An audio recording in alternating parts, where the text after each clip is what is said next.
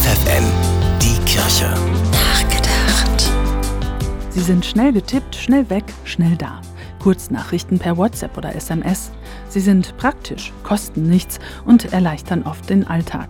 Happy Birthday mit passenden GIFs und Stickers, Grüße aus dem Urlaub, gute Nacht mit Emoji, eben Hauptsache in Verbindung bleiben.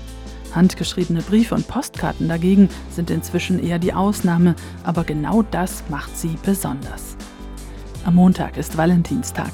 Das Team des Kirchenschiffs in Nordhorn meint, genau die richtige Gelegenheit, um für einen lieben Menschen mal wieder zu Stift und Papier zu greifen, so ganz oldschool-mäßig. Briefmarke drauf abschicken, fertig.